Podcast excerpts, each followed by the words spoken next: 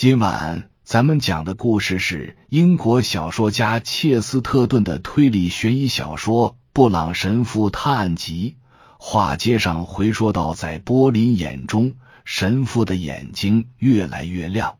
他重复道：“继续呀，以天主的名义，继续呀！即使是魔鬼犯下的最丑恶的罪行，在忏悔之后也能有所减轻。”我恳求你忏悔吧，继续，继续，在波林眼中，让我走！你这个恶魔！卡隆像是带着镣铐的巨人在挣扎，他大发雷霆：“你是什么人？你这个该死的间谍，想把你的蜘蛛网缠到我身上，然后窥探我？让我走！需要我阻止他吗？”弗朗博问他，冲向出口，而卡隆已经穿过敞开的大门。不，放他过去。布朗神父深深叹了口气，这口气仿佛出自宇宙的深渊。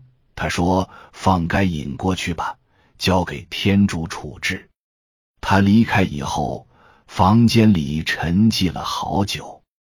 这对弗朗博来说就像受审一样痛苦，而琼斯泰西小姐在十分冷漠的整理她桌上的文件。神父弗朗博终于开口了：“这是我的职责，并不仅仅出于好奇。如果可能的话，我有责任找出犯下罪行的凶手。哪一桩罪行？”布朗神父问：“当然是咱们正在调查的这一个。”他的朋友不耐烦的回答：“咱们正在调查两桩罪行。”布朗说：“程度完全不同的罪行是完全不同的罪犯干的。”琼斯泰西小姐整理好并收起了文件，正要锁抽屉。布朗神父走上前去，两人好像谁都没太注意对方。两桩罪行，他边观察边说，是针对同一人的同一个弱点的，也都是为了他的财产。较大罪行的谋划者发现自己被较小的那个罪行击败了，较小罪行的谋划者得到了钱。哦。别再说教了，弗朗博抱怨道。说简单些，我能用一个词就说清楚。他的朋友回答。琼斯泰西小姐对着一面小镜子，戴好与她的职业装相配的黑帽子，又皱了皱她的黑眉毛。对话开始时。他正拿起手袋和阳伞，不徐不急的走出房间。真相只有一个词，很短的一个词。布朗神父说：“波林斯泰西失明了。”失明。弗朗博重负道。他慢慢的挺直了庞大的身躯。是家族遗传。布朗开始发言。如果波林允许的话，他妹妹应该开始戴眼镜了。但由于他特殊的观念或者说爱好，一个人是不能向疾病让步的。他不会承认遮在他眼前的乌云。也许他想要靠意志驱散它，因此他的视力在压力下越来越差。但最严重的压力还在后头。是来自那位稀有的先知的，或者随便他怎么称呼他自己好了。他教他用裸眼直视炽热的太阳，还说这是接受阿波罗的祝福。哦，如果这些新的异教徒能像老异教徒一样，至少他们还能明智一点。老异教徒还知道。纯粹的自然崇拜总有残酷的一面。他们明白太阳神之眼会损害视力，会致盲。稍作停顿，神父继续说，声音温和，甚至有些凌乱。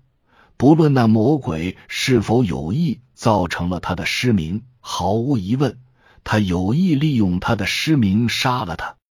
作案的手法简单到令人作呕。你知道他们乘电梯上下楼时不让工作人员协助，你也知道电梯的运行有多么平稳安静。卡隆乘电梯停到那个姑娘的楼层，通过敞开的门看到她在写东西，在以盲人特有的方式缓慢的写他答应过他的遗嘱。他兴高采烈的大声告诉他，电梯已经为他准备好了，等他写好了就出来。然后他按下电钮，无声的升到他自己的楼层，穿过他自己的办公室，走到他自己的阳台，安然的在拥挤的街道前祈祷。而此时，那位可怜的女士完成了她的工作。欢快的跑向等着迎接他的爱人与电梯，踏入。不要！弗朗博大叫。他本该是按下电钮就能得到那五十万。小个子神父用平淡的语调述说着如此可怕的事情，但却搞砸了，因为恰好还有另一个人惦记着这笔钱。那人也很了解可怜的波林，知道他势力的秘密。我想没有人注意到关于这份遗嘱的一件事，尽管他还没有完成，也没有签名，但另一位斯泰西小姐和某位雇员已经作为见证人签过字了。琼首先签了字，然后告诉波林，他可以稍后再完成它。流露出一种典型的女性对法律程序的轻视。由此可见，琼希望他姐姐签名时没有真的见证人在场。为什么呢？我想是因为失明，并且我确定他想让波林独自一人签名，是因为他希望他根本签不上。斯泰西姐妹这样的人通常会用自来水笔，波林尤其需要用这种笔。依靠习惯、坚强的意志还有记忆力，他可以像他看得见的时候写的一样好。只是他不知道手里的笔什么时候需要蘸墨水，因此他的自来水笔都是由妹妹小心的灌满。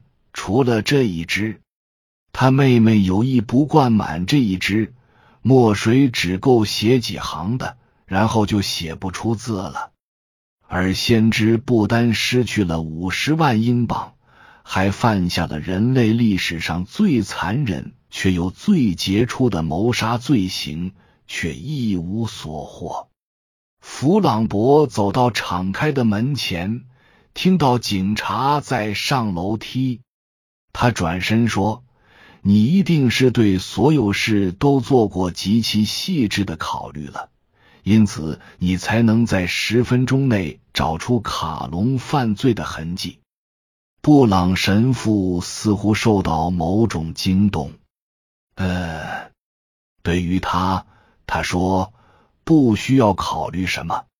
我倒是仔细琢磨了琼小姐和自来水笔的事。”但在我走进大门之前，我就知道卡隆是凶手。你一定是在开玩笑！弗朗博大叫道。“我是认真的。”神父回答。“我可以告诉你，在我还不知道他干了什么事之前，我就知道是他干的。为什么呢？”以上是由奶锅大叔给您播讲，感谢收听。每天晚上二十一点三十三分准时开聊。